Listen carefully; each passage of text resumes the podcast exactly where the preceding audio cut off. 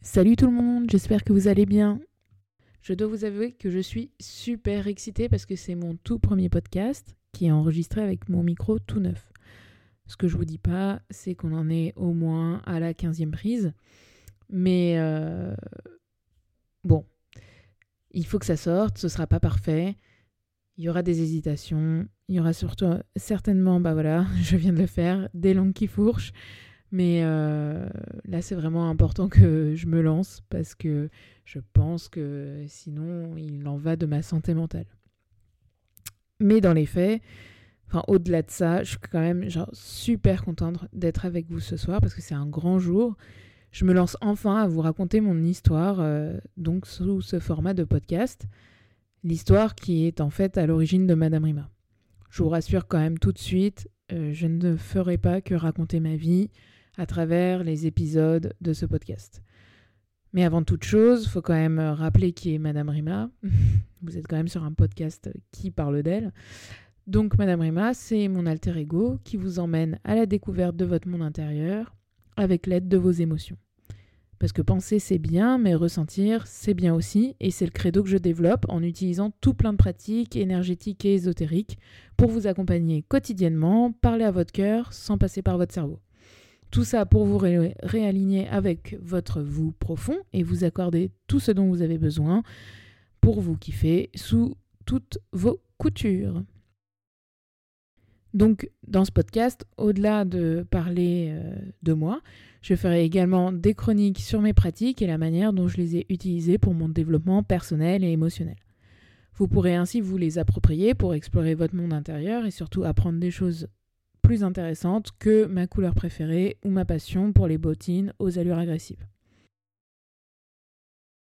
J'ai aussi l'ambition d'inviter des personnes qui sont inspirantes pour moi et donc peut-être aussi inspirantes pour vous, parce que je suis une grande partisane de l'intelligence collective, surtout quand il s'agit de prendre soin de soi. Je pense que chacun a sa méthode et que tout est bon à entendre. Et puis comme je suis une boute en train à mes heures perdues, je vous proposerai également des chroniques qui seront 100% autodérision, parce que comme leur nom l'indique, euh, ça me fait bien rire, et parce que je pense qu'il est indispensable de se détendre du slip régulièrement, sous peine de se rabougrir euh, à vue d'œil, malgré l'application quotidienne et consciencieuse de crémentiride.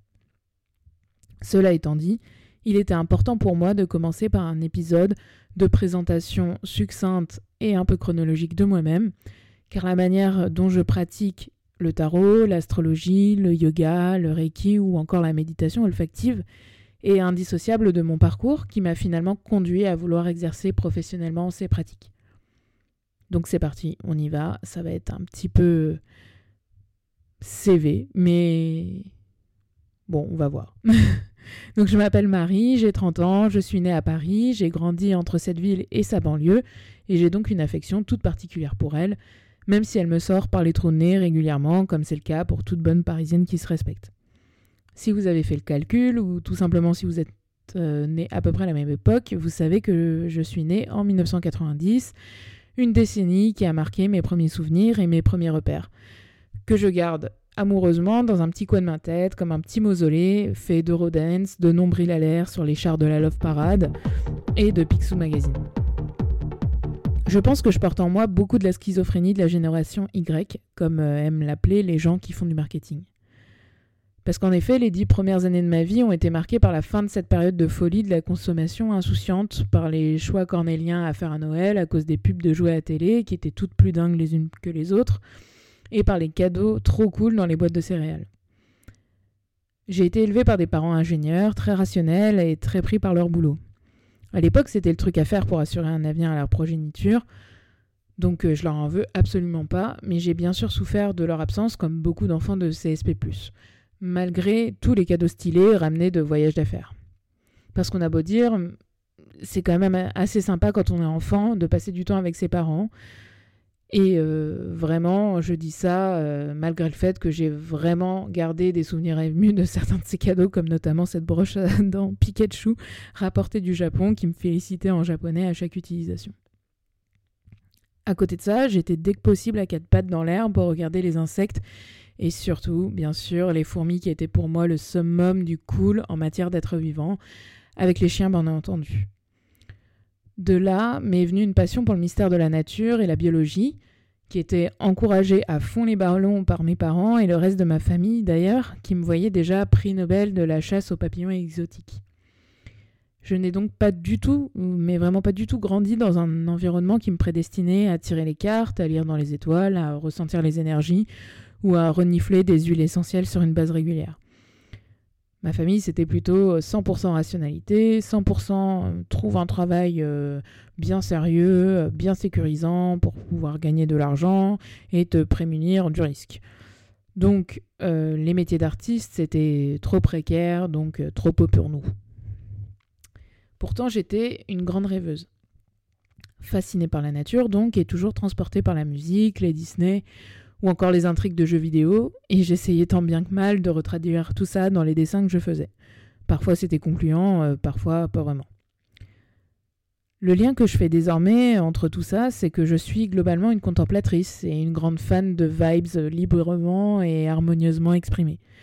Mais j'ai mis beaucoup de temps à faire ce lien logique dans ma tête. Il m'aura fallu une traversée du désert de la vocation professionnelle et une déprime passagère de dix ans pour commencer à comprendre ma cohérence interne. C'est dire à quel point j'étais kéblo.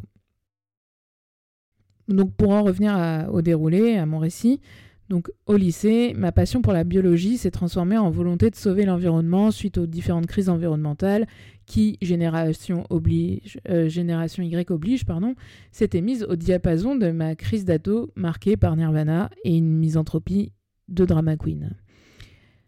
Comme j'étais une révoltée, mais que je restais quand même une bonne élève, mes professeurs m'ont proposé d'aller en prépa bio pour devenir ingénieur agronome et assouvir ainsi ma volonté de contribuer à la préservation des colibris en détresse.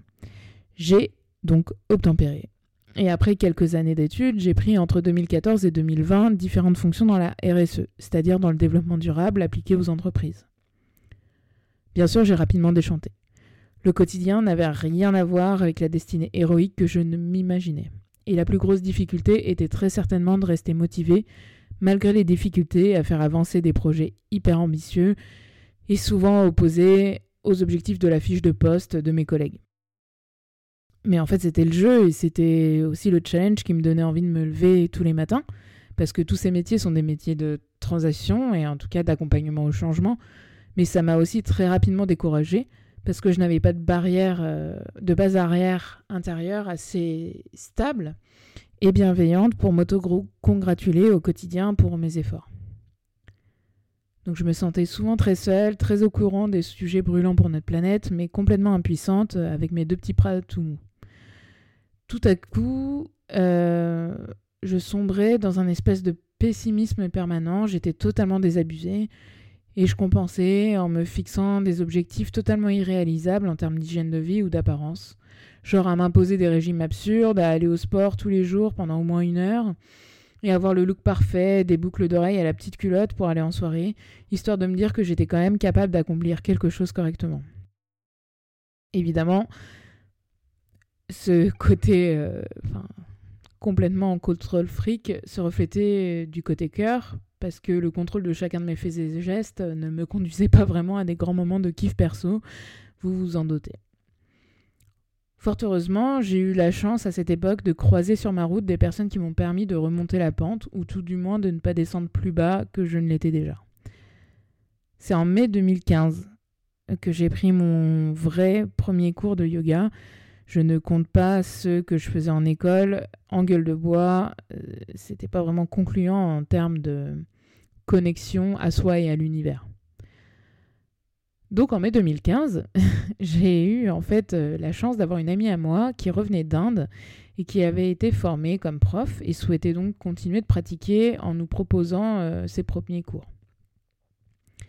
J'étais au chômage à ce moment-là et particulièrement du père dans ma life. J'avais atteint un stand de what the fuck assez élevé.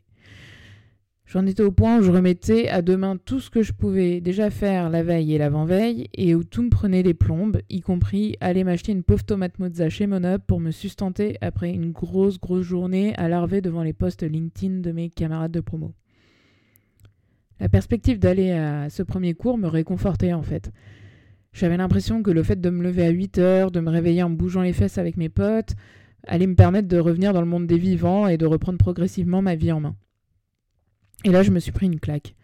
Moi qui étais nulle en sport pendant toute ma scolarité, j'ai découvert une discipline où j'avais des facilités et où j'avais, enfin, j'allais bien plus loin qu'un simple exercice physique. Pour la première fois de ma vie, je me sentais spéciale, remplie de magie et réellement connectée à mon corps et à ce qui se passait à l'intérieur. Le premier pas dans ce monde des énergies et de la spiritualité m'a vraiment permis de m'ouvrir progressivement aux pratiques que j'exerce aujourd'hui.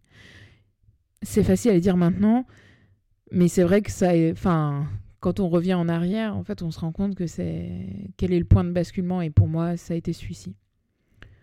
Évidemment, la transition ne s'est pas faite du jour au lendemain parce que les limites que je m'étais fixées m'avaient laissé un espace de liberté équivalent euh, à la surface d'un parc pour bébés. Mais c'est justement pour ça que je vais consacrer un certain nombre d'épisodes euh, de ce podcast à toutes ces découvertes euh, sur mon monde intérieur, ces moments de vie où je me suis dit mais putain, mais bien sûr, c'est évidemment que c'est ça. Et qui m'ont donné en fait envie ensuite d'enseigner ces pratiques euh, à mon tour. Donc c'est grâce à ce premier cours, mais à des centaines d'autres et à tous ces moments d'introspection, de reconnexion doux et mystérieux à mon monde intérieur, à toutes les énergies qui circulent dans le corps et aussi à l'enfant euh, qui sommeillait dans mon moi profond, que j'ai trouvé des choses à aimer chez moi et aussi une forme d'alignement. Toutes ces pratiques m'ont permis de prendre du recul sur les objectifs de malade que je me mettais dans la vie et de faire ensuite des choix de manière plus sereine. Alors autant vous dire que mon père a levé très très très très haut ses sourcils broussailleux quand je lui ai dit que je souhaitais tirer les cartes et en faire une source de revenus. Que ma mère a eu très très très très peur pour mes économies mais j'ai été également soutenue sans relâche par mes amis et mes rencontres sur ce chemin de la connaissance de soi, et c'est sans aucun doute ce qui m'a donné la force de partager tout ce que j'ai appris. Et j'espère qu'avec mes contenus, je pourrai vous soutenir et vous donner également envie d'explorer votre monde intérieur comme j'ai eu la chance de le faire, en confiance, encouragé quotidiennement par de la bienveillance et de l'humour, pour vous permettre de vivre comme ça beaucoup de moments d'excitation et de moments what the fuck aussi, je vais pas vous mentir. Mais tout ça sur fond de Better Off Alone et de Rêverie 3000. Si tu as aimé cet épisode et que cela te donne envie d'aller plus loin, n'hésite pas à liker ce podcast et à t'abonner à celui-ci, à me suivre sur les réseaux et notamment sur Instagram où tu retrouveras du contenu sur mes pratiques et beaucoup de rêves et de bêtises. Tu peux également télécharger les deux guides que j'ai écrits. Il y en a un pour apprendre à te repérer dans ton thème astral et l'autre sur la connaissance des huiles essentielles. Tu peux également faire un tour sur mon site internet pour réserver une consultation avec moi, j'en serai hyper ravie. Tous les liens sont dans la description de l'épisode. Et si l'idée de retrouver tes émotions te rend aussi dingue qu'un acarien au salon de la moquette, eh bien j'ai une bonne nouvelle à t'annoncer, car les inscriptions pour les prochains cycles de méditation olfactive seront ouvertes à la fin de la semaine et tu peux déjà t'inscrire à l'initiation qui aura lieu le 20 mai en me contactant sur Instagram ou sur Facebook. Et puis bien sûr, d'autres surprises arrivent très très bientôt. Merci, merci du fond du cœur de m'avoir suivi pour ce premier épisode. C'était vraiment trop trop cool de vous parler derrière un micro. J'espère que vous avez pris autant de plaisir à m'écouter que moi à le faire, malgré le fait que, comme je vous l'ai dit, j'ai fait plein de prises. Mais en tout cas, j'ai trop trop hâte de vous retrouver avec plein de contenu full love et rigolade. À bientôt!